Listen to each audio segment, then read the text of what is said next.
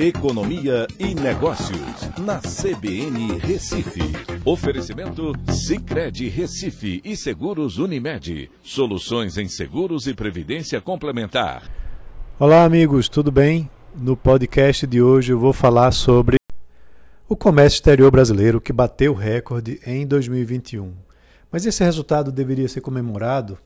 O Brasil está exportando que tipos de bens e isso traz desenvolvimento econômico para o país? A China hoje representa nosso principal parceiro comercial. Esse é um bom caminho? Pois é, precisamos entender melhor. A corrente de comércio brasileira, que são as exportações mais importações, foi de 499 bilhões de dólares. As exportações de 280,4 bilhões.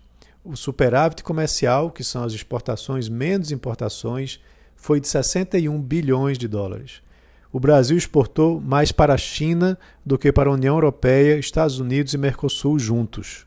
Todos esses dados foram recordes históricos, mas não para por aí. O Brasil é o país ocidental que tem o maior superávit comercial com a China. O superávit comercial que o Brasil acumulou com a China em 2021 é o maior no relacionamento bilateral entre o Brasil e qualquer país. O Brasil exportou mais para a Ásia excluindo China e Japão, que são as duas maiores economias asiáticas, do que para os Estados Unidos ou para a União Europeia.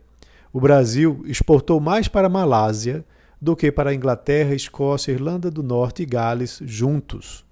Isso se repetiu com outros países asiáticos na comparação com países europeus. As exportações tiveram forte concentração em commodities agrícolas e minerais e apoio forte do real desvalorizado, que deixou os produtos brasileiros mais competitivos lá fora. É certo que o Brasil vai ser o grande responsável por alimentar o mundo, que deve aumentar ainda mais esse saldo nos próximos anos. Ao mesmo tempo que foi bastante positivo não depender de nossos importadores tradicionais, que são os Estados Unidos e zona do euro, e que o continente asiático está crescendo num ritmo importante, com países como Índia, China, Indonésia e Tailândia liderando, a concentração chinesa preocupa bastante.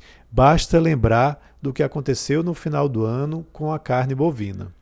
O importante é continuar expandindo mercados. As negociações do acordo eh, Euro União Europeia com Mercosul são eh, fundamentais e precisam ser finalizadas. Mas, ao mesmo tempo, a reforma tributária precisa avançar para poder deixar os produtos industrializados brasileiros num patamar mais competitivo para alcançar mais mercados. Apesar do recorde alcançado, ainda somos um dos países mais fechados ao comércio no mundo. Na relação exportações-PIB, ficamos atrás de muitos países que se desenvolveram com forte apoio do comércio exterior. E não precisa ser de produtos industrializados, basta ver o caso da Austrália que é um tradicional exportador de commodities. Então é isso. Um abraço a todos e até a próxima.